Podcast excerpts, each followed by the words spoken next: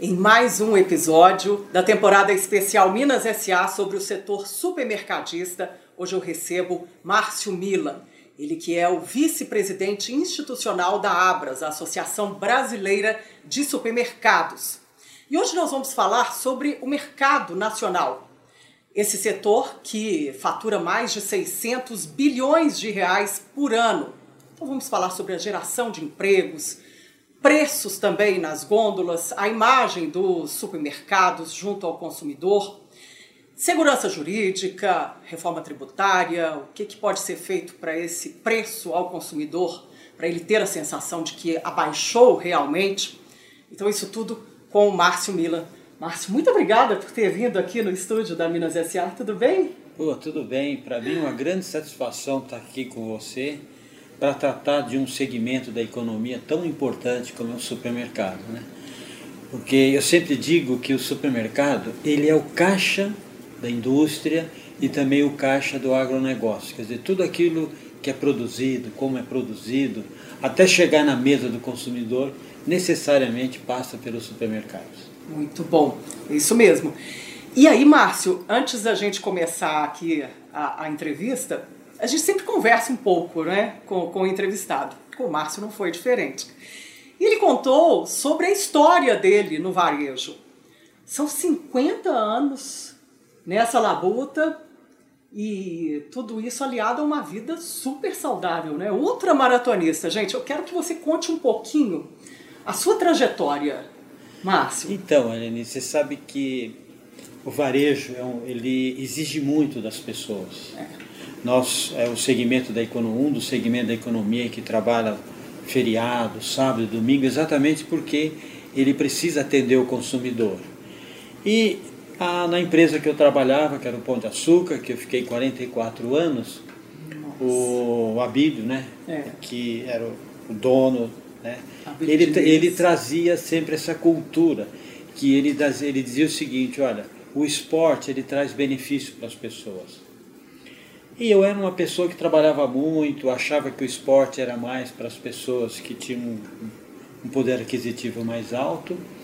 E depois eu vi que não, que o esporte atende todo mundo. Então basta ter um tênis, é. um short e uma camiseta. Ele é democrático. Ele é democrático. Foi assim que eu comecei. E aí eu me empolguei né, e fui avançando, né, é sempre com o apoio da empresa na época. É, o Abílio aqui, também era um desportista. Ainda é, né? Ah, muito. É. Ainda. Você também. Ele leva muito isso à, à frente, né? É. E aí eu comecei a correr maratonas, ultramaratonas. Nossa, 100 quilômetros. Que é 100 quilômetros, né? Nossa. Para assim, que todos saibam, a maratona tem 42 quilômetros, é. a ultramaratona tem 100. E o Ironman, que também foi algo... Eu não sabia nadar, não sabia pedalar, só sabia correr. Desafio. E fui incentivado pela, pelo um colega lá que hoje é o que nós chamamos de JP, que é o João Paulo Diniz, que faleceu é. recentemente, é. e que trouxe essa cultura. Então eu aprendi a nadar, aprendi a pedalar, fui fazer Ironman e hoje eu sou ciclista. É, bom, hoje eu estou recebendo Márcio Milan, ele que é o vice-presidente institucional da Abras, Associação Brasileira de Supermercados em mais um episódio da temporada especial Minas SA. Ô Márcio, e, e aí você ficou esses 44 anos no Grupo Pão de Açúcar, GPA, e foi para Abras em 2016.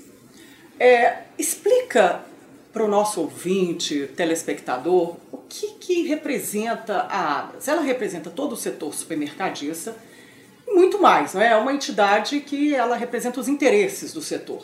Mas muita gente não conhece. Conta um pouquinho para a gente a, história da Abras. Então, a Abras ela existe há mais de 53 anos e ela representa todos os supermercados do Brasil. Então, desde o pequeno, do médio, do grande, é, dos hipermercados, os atacarejos, uhum. a, as os vendas, que os mini mercados e o mais recente agora, Lenice, os, os os, as vendas por containers em condomínio. Uhum. Então, toda essa representatividade é feita pela Abras. Através do quê? Das suas afiliadas, que são as associações estaduais. Então, aqui é, em Belo Horizonte, por exemplo, em Minas, a AMES, que é a Associação Mineira de Supermercado, ela representa todos os supermercados da região. E nós fazemos uma pauta institucional em Brasília exatamente para defender o, o interesse e o segmento desse setor, que representa 7,3% do PIB brasileiro. Então, e outra emprega mais de 3 milhões de trabalhadores. 3 milhões de trabalhadores. E ele disse assim: é o setor da economia que mais emprega e o que mais emprega o primeiro emprego. É. Porque normalmente as pessoas começam pelos supermercados. É. E uma outra coisa interessante também disso é que hoje, quando você olha esse universo de 3 milhões de pessoas, mais da metade são mulheres. Então é um, setor, legal, é um setor que tem uma empregabilidade maior para as mulheres.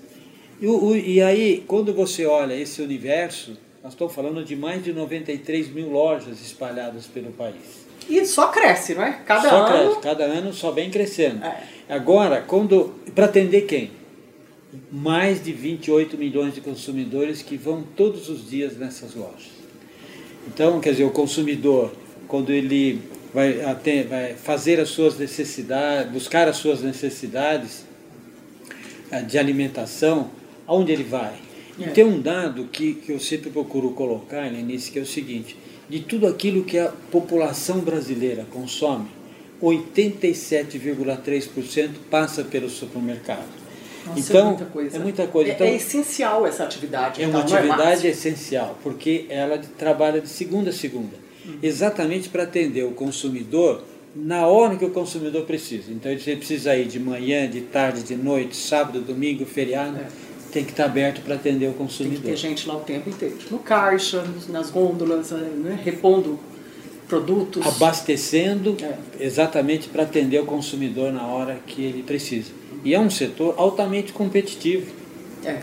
Pela quantidade de lojas que existe. São quantas empresas hoje no Brasil? Ah, nós estamos falando mais de 35 mil empresas espalhadas. Tá bem pulverizado, bem então. Pulverizado. Em todos os estados.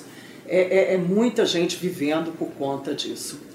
Gente, hoje eu estou recebendo Márcio Milan, vice-presidente institucional da Abras, Associação Brasileira de Supermercados, em mais um episódio da temporada Minas SA sobre o setor supermercadista. Márcio, agora que a gente já sabe toda essa importância da representatividade da Abras, tem essa outra área política. E é, vendo a, as cartas que vocês fazem, né, todos, todos vocês que são líderes na Abras, a gente vê uma, uma preocupação muito grande com o rumo desse país e reivindicações eh, históricas, né? que entra governo, sai governo, são as mesmas. Uma reforma tributária que não sai nunca, mais de três décadas eles estão discutindo isso no Congresso, uma reforma administrativa, o tamanho do Estado, a interferência do Estado nos negócios, previsibilidade, segurança jurídica. Vamos aí é, é, nesses tópicos. A reforma tributária, por que, que ela é tão importante para no supermercado e para o consumidor, que às vezes fica muito distante da discussão de, de uma reforma tributária, né? Ah, imposto, e eu com isso.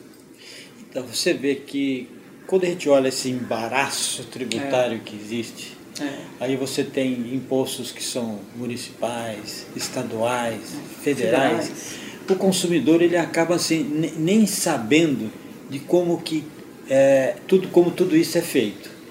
E nós, da Abras, estamos defendendo a reforma tributária para simplificar para o consumidor ele ter mais claramente o que, que ele está pagando.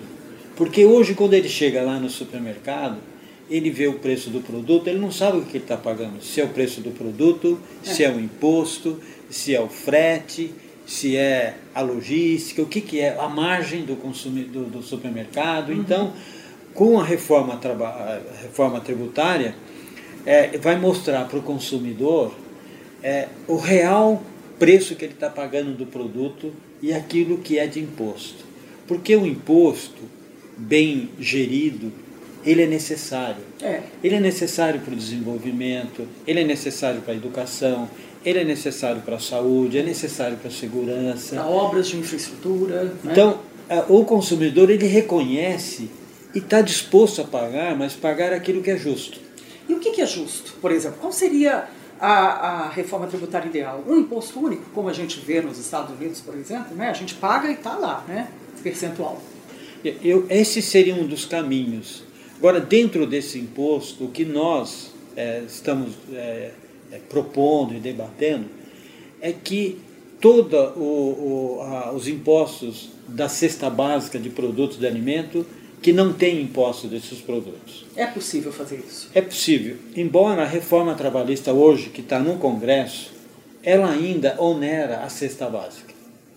Então, nós queremos avançar nesse caminho, mas nós queremos também que o governo, os estados e os municípios retiram todos os seus impostos, para a gente ter uma alimentação com um valor menor e que a gente possa sair dessa insegurança alimentar. Uhum porque a gente sabe que ainda existe fome em determinadas regiões do país.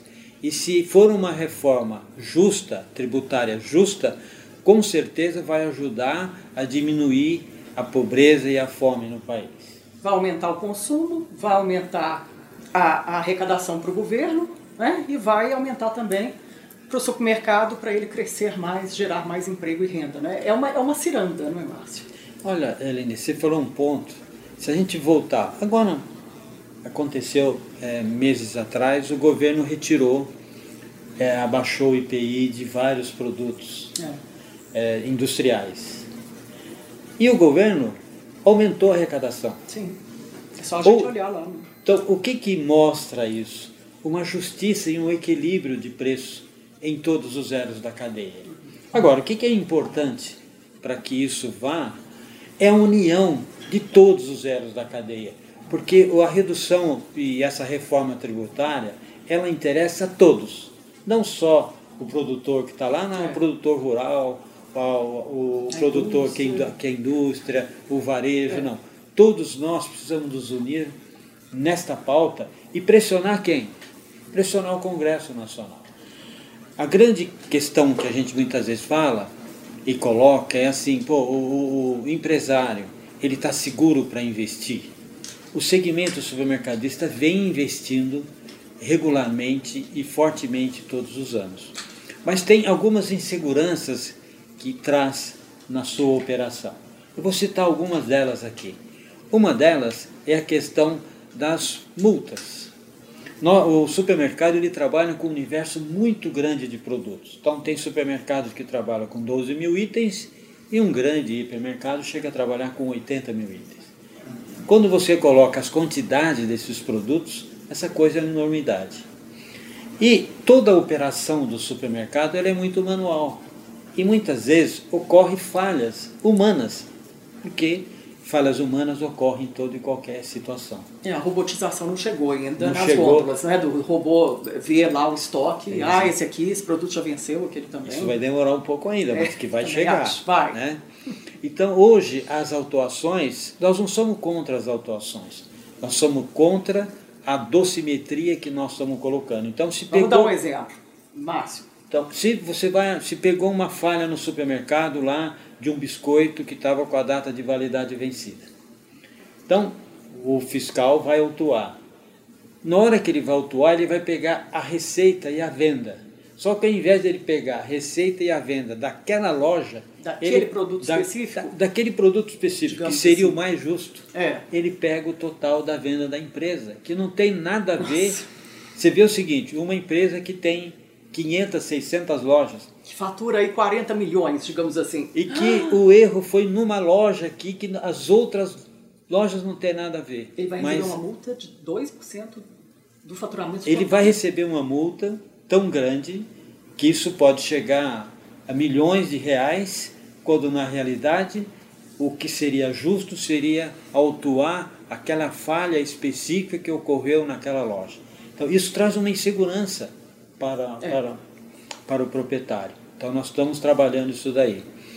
Outro ponto que, que você também colocou é a questão da reforma trabalhista.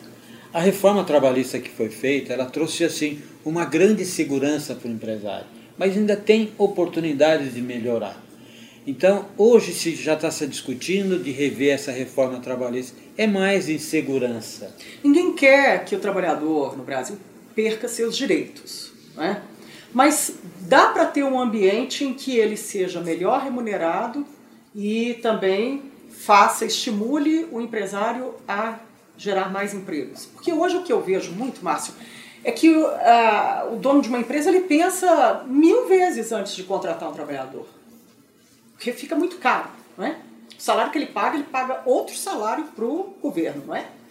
Então, o, o, além da insegurança, uma das coisas que também nós estamos trabalhando junto ao Congresso Nacional e principalmente ao Executivo é a questão da, da, da, da oneração da folha de pagamento. Quer dizer, se a gente desonerar a folha de pagamento, esse é um movimento que desonera a folha, aumenta o emprego. E, e quando você olha também, fora do país, você tem muito aquilo que nós chamamos de part-time. Então, Hoje, ninguém quer oferecer esse tipo de trabalho porque a, a, a oneração é tão grande que muitas vezes você chega em determinados dias num supermercado ou num comércio, você vê filas enormes que poderiam ser resolvidas com um trabalho temporário, principalmente aos sábados, os domingos, onde os movimentos são maiores. Então ganhar por hora, né? A gente vê esse brasileiro indo para o exterior, para a Europa, vários países da Europa, Estados Unidos para ganhar por, por, hora. E ganhando por hora. E não está errado. Né? Outro ponto também hoje é a questão, muitas vezes, da doação de alimentos. Nós sabemos que hoje nós precisamos trazer essa segurança jurídica para quem doa e a segurança jurídica para quem recebe e a segurança jurídica para o beneficiário. Então, há, hoje não existe essa segurança clara, definida em lei para cada um. Então, na medida em que nós conseguimos resolver essas inseguranças jurídicas, de um lado, eu vou conseguir empregar mais, de um outro lado, eu, o, o, o empregador vai investir mais, e de um outro lado, a gente vai conseguir atender as populações mais carentes com doações. Então, isso é, é uma das pautas, vamos dizer assim, que nós estamos trabalhando forte junto ao Congresso Nacional e junto ao Executivo. Hoje eu estou recebendo Márcio Milan, vice-presidente da Abras, Associação Brasileira de Supermercados, em mais um episódio da temporada Minas SA sobre o setor supermercadista. Ô, Márcio, vamos falar um pouquinho agora sobre, além de todas essas questões que vocês têm que olhar, é, eu vejo que a Abras também tem que trabalhar muito a imagem dos supermercados. Né? É, a gente tem aqui no Brasil uma, uma imagem, eu vejo às vezes, muito distorcida do, do, do supermercado. Ah, o supermercado é vilão, porque ele, ele quis faturar na pandemia, ele quer colocar o preço lá em cima, ganhar mais nas costas, seja do produtor, da indústria, do consumidor. É, o que, que existe aí de, de, de certo e de errado nessa visão do, do consumidor aqui no Brasil? Olha, nesse, eu, talvez eu diria que nem certo ou errado. Eu diria que o setor ele precisa amadurecer mais. O que, que eu quero dizer isso? Ele precisa é, ser mais transparente nas questões é, quando, quando envolve, é, de um lado, inflação, de outro lado, falta de produto. E eu vejo que a pandemia ela trouxe esse novo olhar não só do próprio consumidor para uh, o supermercado, mas o supermercado ele sentiu a necessidade de ser mais transparente com o consumidor. Eu vou dar um exemplo aqui com relação ao arroz. Então, no, exatamente no momento mais alto da pandemia, onde estava tudo fechado, é. tudo assim com restrições, o próprio consumidor não podendo ir ao supermercado, tinha que controlar a entrada do, do, dos clientes e assim por diante. O preço do arroz disparou. disparou. E o preço do arroz disparou por quê? Porque houve um consumo maior mundial de arroz. E o, Brasil, casa, né? e o Brasil, ele não era um grande exportador de arroz. Como começou a faltar arroz, outros países vieram aqui e passou a comprar o arroz. Então o Brasil passou a exportar o arroz. E ao exportar, o preço ficou mais é, convidativo para o exportador com o preço lá fora. Consequentemente, ele tem que olhar o negócio dele, ele exportou. É, vai ganhar em dólar, né? Vai, vai ganhar vai em dólar. o quê, né? E aí, o que, que nós fizemos? nós fomos ao mercado e dissemos o seguinte: olha, o Brasil está exportando mais. O, o, arroz produzido no Brasil é de excelente qualidade. É. E nós não podemos trazer arroz de fora que não tenha o mesmo padrão de qualidade.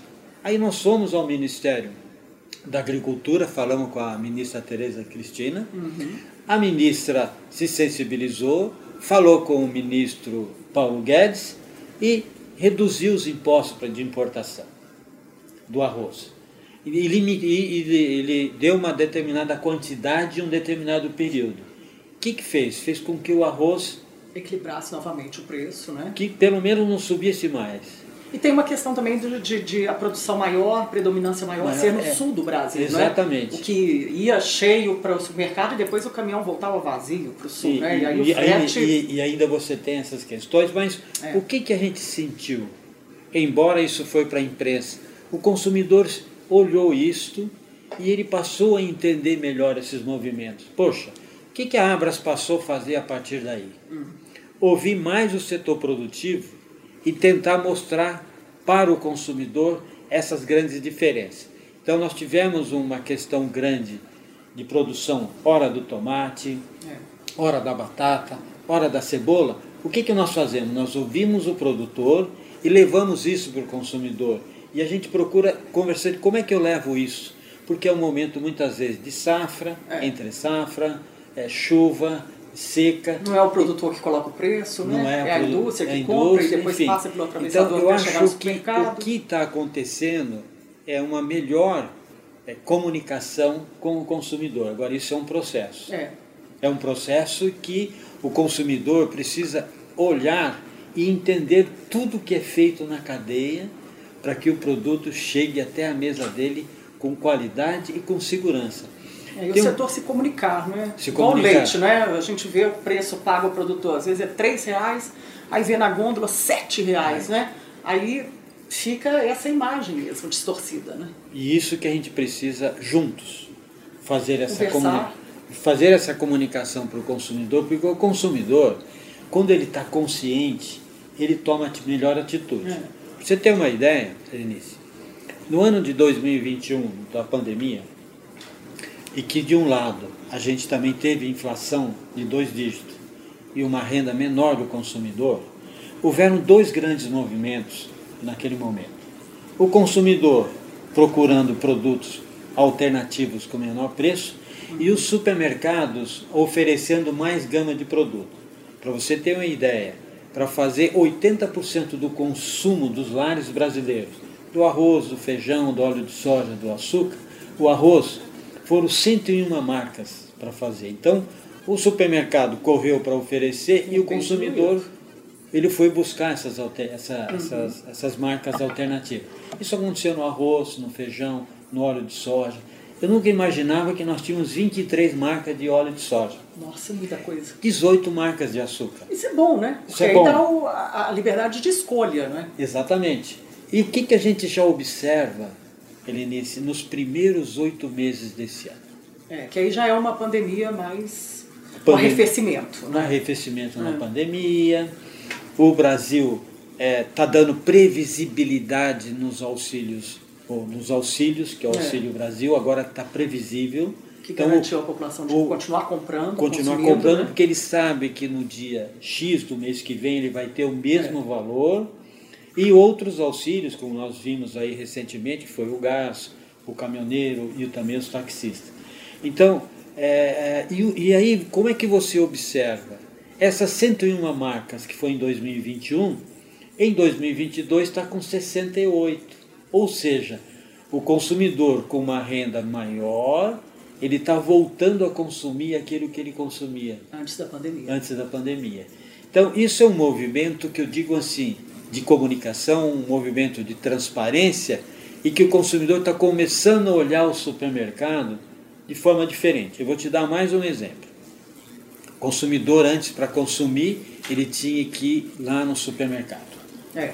Hoje, ele pode fazer a compra pelo e-commerce, e receber na sua casa. Ele pede para entregar em casa. Ele pode fazer a sua compra e passar lá e retirar. É. Ele pode pesquisar vários canais, né? Então, várias redes. Várias redes, porque antes ele precisava se deslocar de um é. lugar para o outro. Ele fala, não, pô, não dá. E fazer essa compra diluída, né? Diluída. Vou comprar o arroz aqui nessa rede, essa aqui eu vou comprar o feijão, a farinha. E hoje, através do seu smartphone, ele faz a pesquisa e olha que coisa interessante ele faz a pesquisa, ele pode falar, não, isso daqui eu vou comprar e eles vão me entregar na minha casa. Isso aqui eu vou buscar porque está perto de casa e está mais barato.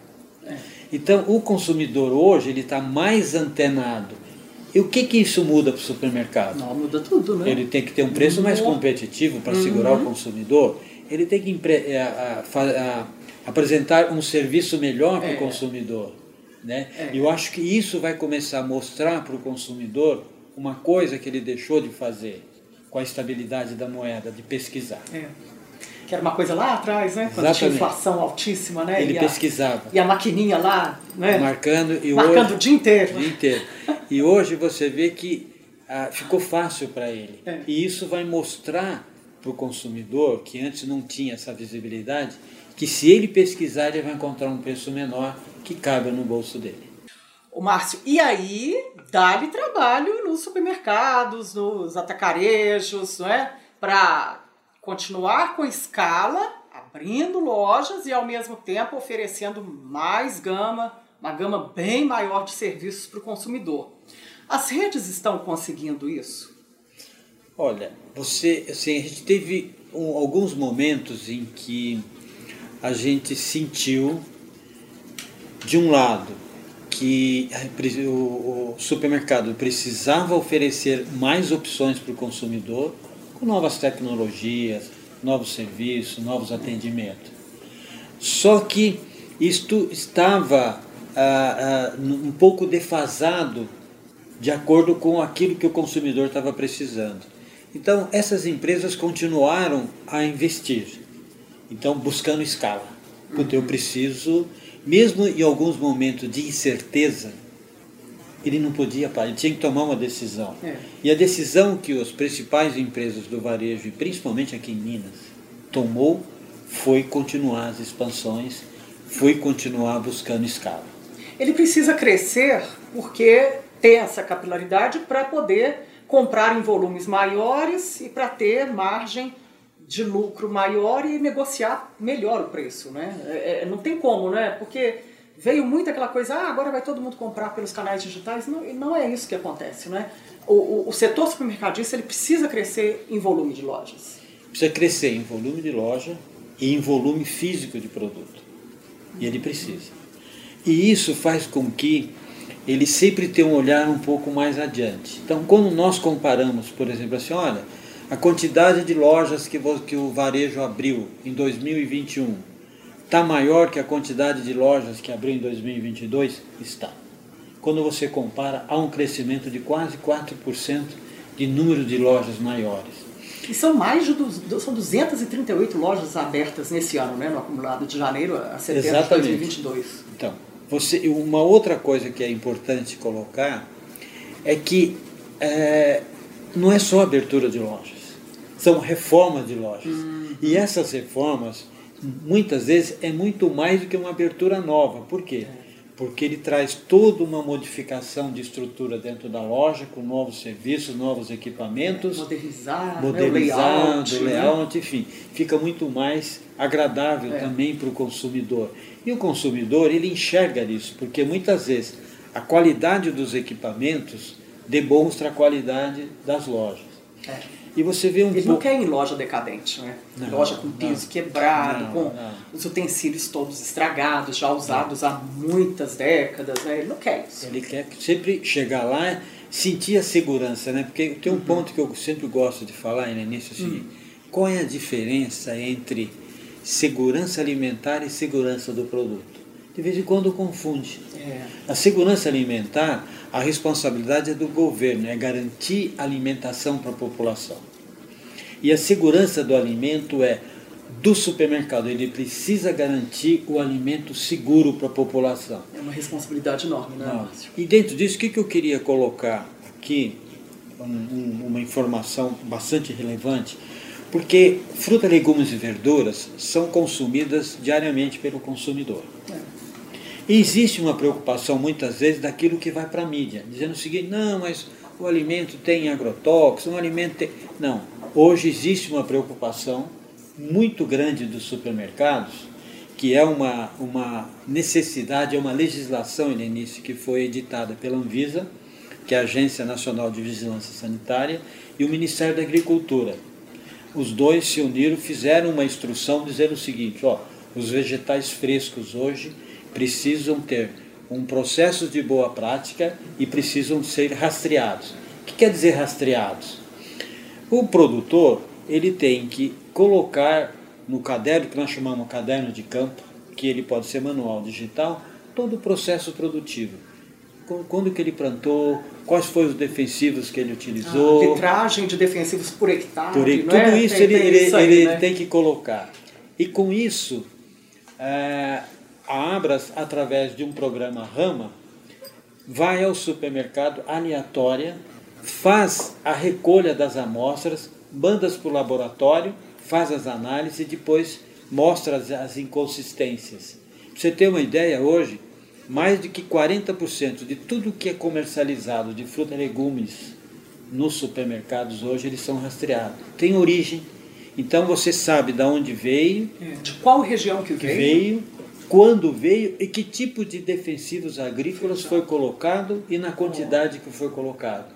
Então, Isso é segurança alimentar segurança também, não é Também, porque o alimento está seguro para ele consumir. Uhum. Né? Então, isso são, são trabalhos e, e, e ações exatamente para trazer essa, essa transparência para o consumidor. Olha, pode consumir é. que o produto está bom. É. Isso é importantíssimo, né? É, é a credibilidade do setor. Márcio Milan, hoje na Minas SA, temporada especial sobre o setor supermercadista. Márcio, que tem aí 50 anos nessa lida do varejo do setor supermercadista, vice-presidente da Associação Brasileira de Supermercados, a Abras, que faz um ranking super respeitado dos maiores do país, com todos os detalhes. E nessas aberturas de lojas, Márcio, é, eu reparei no, no, levantamento que você fez que a maior parte é de atacarejo, né? O atacarejo, ele é a bola da vez, ele é essa, essa coisa mais alinhada com a inflação, o consumidor não está tão preocupado com aquele luxo do, do, dos mercados, é, dos hipermercados, dos supermercados mais de, de bairro. Como, como fazer? Vai crescer? É por aí mesmo? Você vê como é que são. Né? Na medida em que o consumidor ele teve mais oportunidade de pesquisar, é. ele viu que o atacarejo ele tem um preço menor. Sim. E o atacarejo ele tem um preço menor porque ele tem uma quantidade de escala maior. Ele compra mais quantidade e ele consegue ter um preço melhor. Por quê? Porque ele atende não só o consumidor, mas ele atende aquela, aquele transformador, aquele aquele dogueiro, é. aquela pizzaria. Então ele atende todo mundo e com isso ele tem um volume maior. Na medida em que o consumidor ele encontra os produtos de marca que ele está acostumado a, a, a, consumir ou, ou, a, ou adquirir, mesmo na área de higiene, limpeza, que ele encontra no atacarejo com preço menor do que ele comprava no supermercado, ele vai para o atacarejo. E qual é o movimento que o atacarejo está fazendo? Falou, caramba, eu estou passando a ter um volume de consumidor dentro da minha loja que eu não tinha. Poxa, deixa eu ver o que, que eu posso oferecer mais para mim ter esse consumidor aqui. É. Então, o que, que ele passou a fazer? Ele fez três movimentos, que é importante. O primeiro hum. movimento foi ampliou o mix de produto. Eu quero ter mais produto para ele. O segundo movimento que ele fez, ele falou assim: Poxa, os atacarejos ficavam muito afastados. É. Eu vou trazer ele mais próximo do consumidor. E o terceiro movimento que ele colocou, lojas um pouco mais agradáveis. Hum. As primeiras lojas, que, só, que nós chamamos assim a primeira geração, é. Eram assim, as estruturas, com os pisos muito. Nossa é Enfim, verdade. Não hoje, dá vontade mesmo não. Hoje você vê, inclusive, atacarejo com ar-condicionado. É. Então, o que, que esse movimento fez com que realmente o crescimento maior está nos atacarejos? E por quê? Porque o atacarejo ele estava é, é, é, nas, na estratégia das grandes empresas. Na medida em que as coisas começaram a se expandir, as empresas regionais, como aqui uhum. é, em Minas, falou, poxa, tem um nicho aqui é, que eu posso... Também posso entrar nessa concorrência. Vou entrar, aí, né? não vou deixar o outro vir de é. fora aqui. E toda essa movimentação está atendendo o consumidor. E aí o consumidor falou, pô, eu, se eu tenho uma oportunidade melhor aqui, eu vou continuar aqui. E a tendência, Lenice, é disso crescer nos próximos anos. É, e as redes estão indo para o interior também, né? Está indo para o interior e também você vê o seguinte, poxa, mas qual é o contraponto disso? O contraponto são os mini mercados. Por quê? Porque os mini mercados ele tem uma outra finalidade, atender aquele consumidor que quer comprar pouca coisa rapidamente.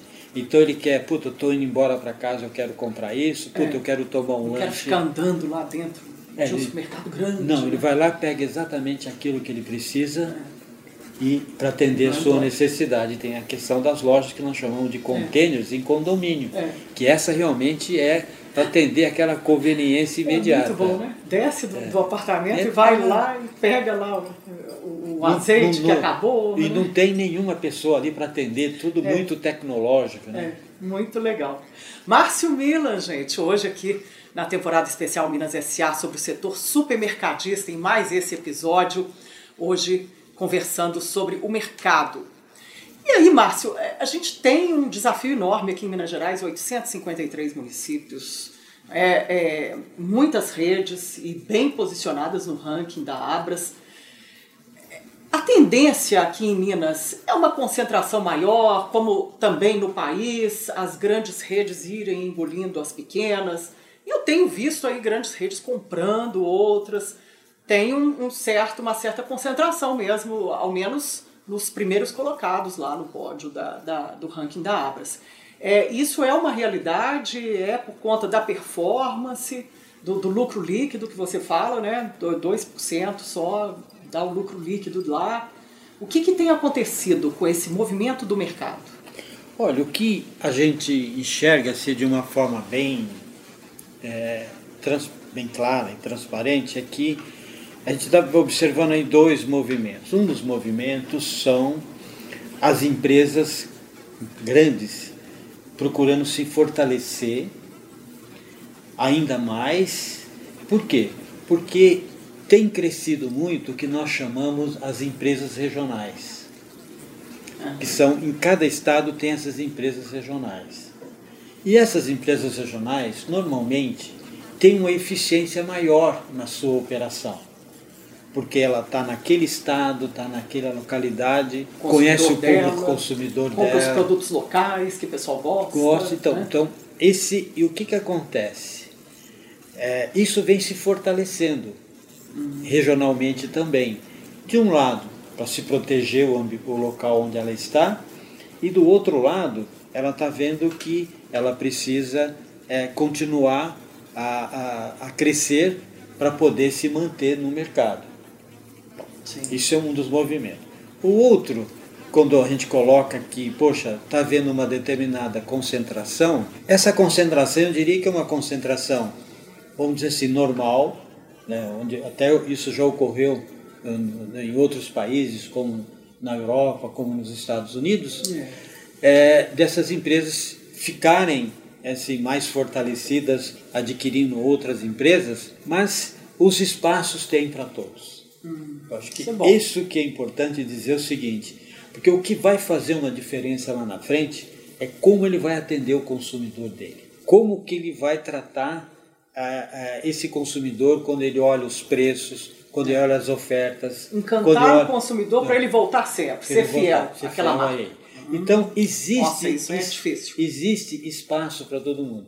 Eu queria colocar aqui, é, início, mais três pontinhos. O primeiro é que com um movimento que está fazendo com que as empresas se fortaleçam? São as marcas exclusivas, ou chamando marcas próprias. Marcas próprias. Então há um crescimento grande das empresas é. nesse movimento para quê? Para se fortalecer nas negociações com as marcas líderes, com as indústrias. Uhum. E aí baixa o preço para todo mundo. É que o varejo ele é muito é, rápido ao desenvolver categorias. Eu vou dar aqui exemplo de três categorias. Café. Então, o café é uma categoria que nós somos o maior produtor de café, mas nós não éramos o maior consumidor. Hoje nós somos o terceiro maior consumidor de café do mundo. Só que hoje você entra no supermercado e você vê uma grande variedade. A mesma coisa aconteceu com os vinhos. Né? Hoje você é. entra é. no supermercado e você vê uma grande variedade. É? O vinho, nós melhoramos a qualidade, é. ou seja, a concorrência é boa porque ela, ela faz com que a, as empresas se desenvolvam e procuram melhor qualidade. Então hoje você vê o café há 10 anos atrás, o café produzido aqui em Minas, ele era exportado é, todo ele. Não ficava aqui pra gente. E hoje você vê que você encontra no supermercado e nas cafeterias Sim. café, um dos melhores cafés é, do mundo que é produzido pelo Brasil. 85 pontos que eles Não, falam, né? E, e queria, e, assim. e, queria colocar uma coisa aqui bem transparente. Sim. Nós sempre olhávamos a Colômbia como um grande produtor Nossa. de café de melhor. Se eu dizer para você que a Colômbia veio aqui no Brasil visitar o que o supermercado estava fazendo. Pegar nossa expertise. E nós, nós levamos para a Colômbia um case de café. E eles percebe? fazem um marketing incrível, e né, que, Márcio? E, que, e, a gente não consegue ah, fazer então, isso. Ah, eu, não, não é? O que nós vamos precisar fazer agora Puxa. é o marketing do café, é. o marketing do azeite e o Sim. marketing do vinho. É, saber comunicar isso para o mundo, né? Olha, a gente aqui também tem. Exatamente. Mas aí eu acho que precisa de, dessa união de todos os setores. Eles precisam conversar entre si e, e, e encampar uma campanha aí Olha, você, mundial. Você falou de uma união dos setores. Em 2021, a Abras ela, ela fez um trabalho para unir toda a cadeia produtiva. O objetivo da união da cadeia era dizer o seguinte, gente, nós precisamos nos unir e encontrar soluções que sejam comum para todos nós. Uh, das soluções que se encontrou foram cinco. Uma delas foi reforma tributária. Essa reforma tributária serve para o governo, serve para a indústria. É. Ok. Ah, eu preciso trabalhar a economia circular, uhum. como que é produzido o produto, é. as embalagens. Puta. O que, que é reaproveitado ah, em toda a cadeia, puta, né? Puta, legal. Então, economia circular. É. Desperdício de alimento. Tem desperdício de alimento? Tem, tanto de quem produz, de quem transporta, de quem é, manipula hum. e de quem comercializa. Puta, três. Pô, ah, mas existe desperdício, existe fome. Então nós precisamos conectar é. o mapa da fome com o mapa do desperdício. Puta, legal. É. E agora só se fala no SG, que é, é. Uh, o, o, social, a é. governança, meio o meio ambiente. Puta, então nós nos unimos criamos essas pautas exatamente para fazer com que a gente discuta isso de uma forma transparente. E eu queria colocar mais um ponto, que é a questão que nós estamos chamando de uma grande campanha que nós estamos discutindo com o Congresso Nacional e o Executivo, que são os produtos que vencem no ponto de venda e que nós é. temos que jogar e desperdiçar o produto. Não pode nem doar. Não pode nem doar. É. Né? Então, uhum. o que nós estamos discutindo?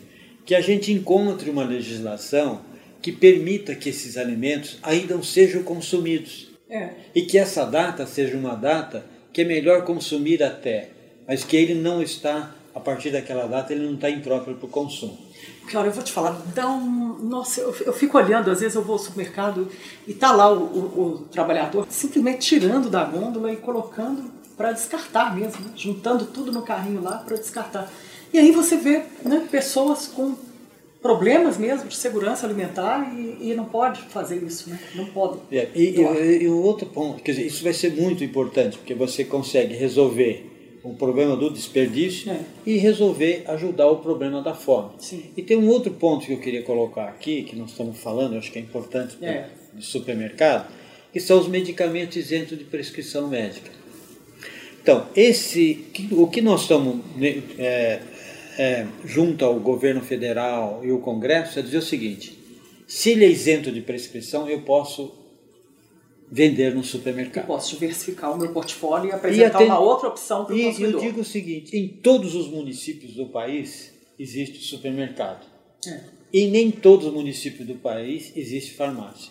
Ou quando existe uma, e ela limita horário, essas coisas todas. Então, muitas vezes a pessoa quer levar lá um, um remédio para dor de cabeça, para dor de garganta, nariz, alguma coisa, o supermercado está lá. Então, qual é a restrição que, que eles alegam? Não, a restrição é que precisa de um farmacêutico e que isso vai levar o consumidor a consumir o produto em excesso.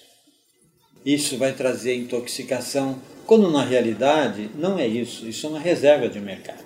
Né? E com certeza, se houver mais postos é, oferecendo MIPs, o preço vai baixar, não é. tem outra alternativa. Certo? É, aquele impacto todo que tem quando tem os reajustes, né? Então tem um lobby aí, não é? Tem, e nós estamos trabalhando que nós queremos. Nós não temos nada contra a farmácia vender biscoito, vender chocolate, pão, pão não temos nada contra. Continue vendendo. O que, nós que, o que eles quiserem, refrigerante, suco, essas, o que nós queremos é atender o consumidor. O que eu quero é atender melhor o consumidor. Já que ele está lá no supermercado, que ele aproveite para fazer as suas coisas. Sem concorrência desleal, né? Mas, Mas, você sabe que antes de terminar eu tenho uma novidade para falar aqui, hein? Então tá, vou só pontuar aqui, Márcio Milan, hoje, nesse mais episódio, mais um episódio da temporada Minas S.A., sobre o setor supermercadista. Márcio é vice-presidente institucional da Associação Brasileira de Supermercados, a ABAS. Márcio, palavra sua, pode falar.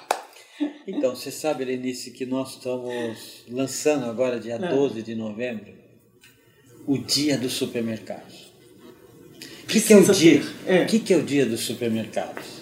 É o dia em que o supermercado vai fazer ofertas para o seu cliente. Ah, isso é bom. Então ele vai trazer, oferta. não, ele vai trazer ofertas, ele vai trazer degustações, ele vai trazer promoções.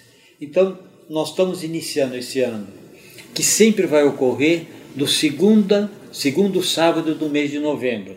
Então pode variar o dia. Uhum. Mas assim, este, este ano vai ser dia 12 de novembro, vai ser o dia do supermercado. Então, isso é mais um movimento que o supermercado está fazendo para movimentar é. uh, o consumo e trazer grandes ofertas e promoções. Então, eu acho que isso. O varejo é... tem que ter novidades, tem. não é? Também no setor supermercadista, não é, Tem Márcio? que ter. E o que nós estamos falando, assim, será que não seria um Black Friday só é. no supermercado? Olha. Segmentado, né? É. Muito legal.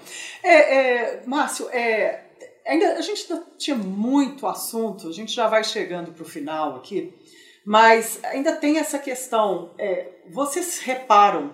Você falou uma, uma, um dado antes da gente começar do, do faturamento que o supermercado Sabe por quê? A gente vê uh, os, os, faturamentos dos supermercados é, milionários, bilionários, né? aqueles números, mas a gente olha só aquele número total.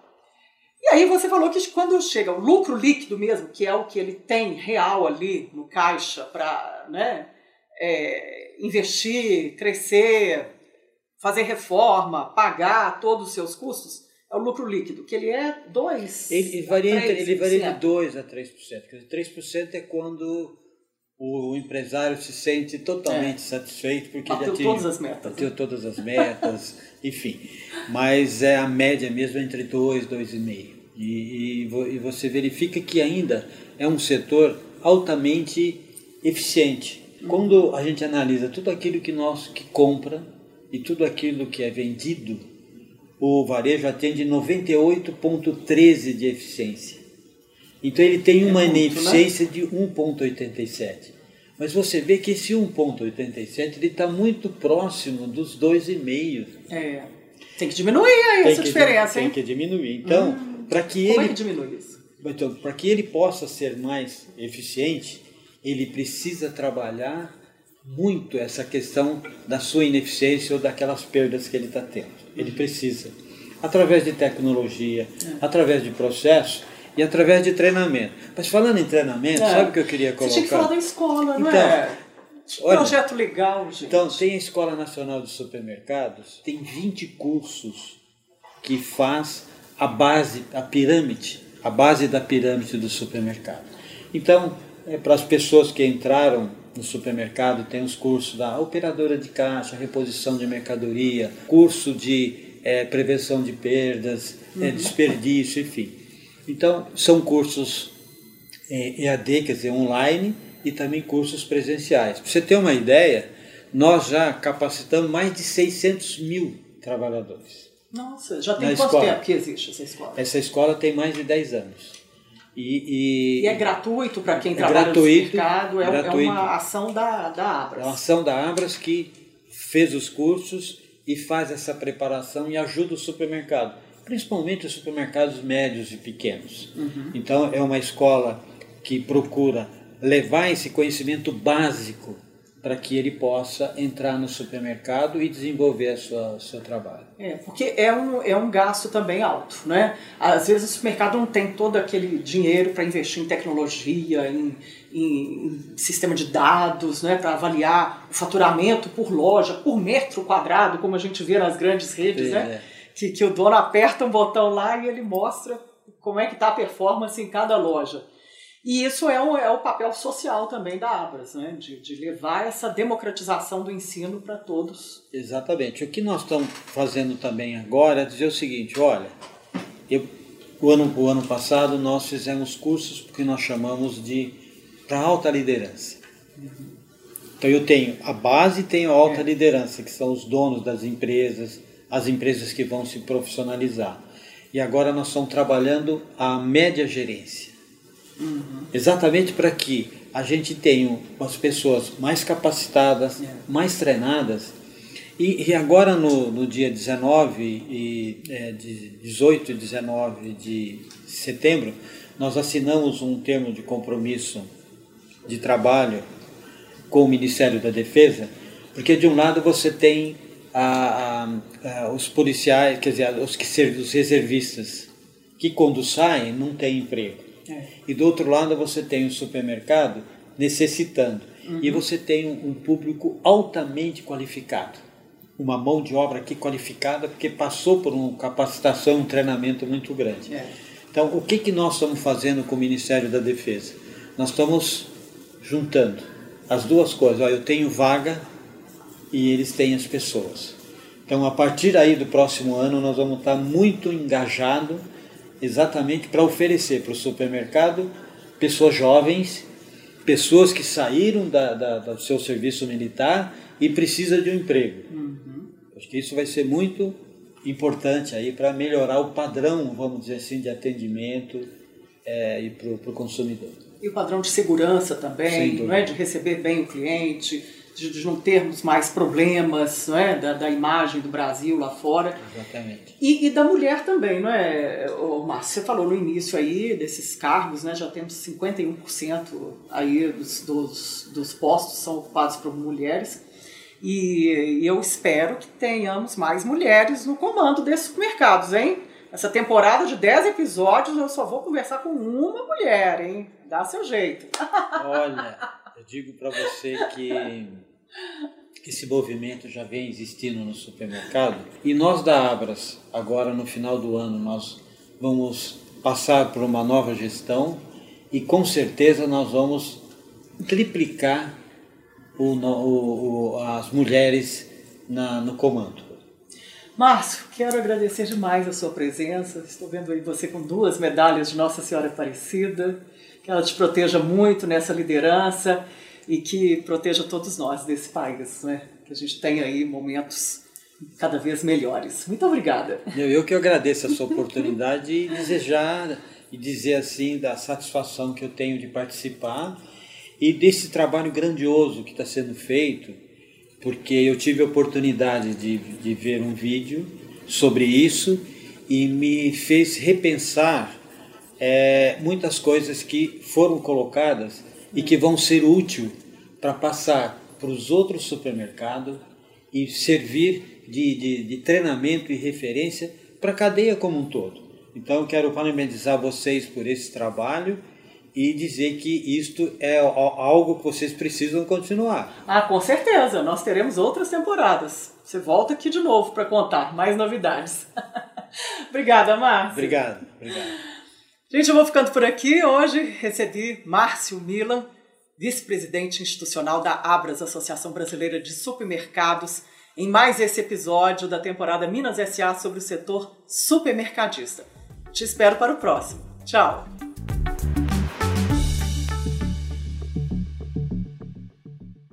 Minas SA. Oferecimento Guerdal.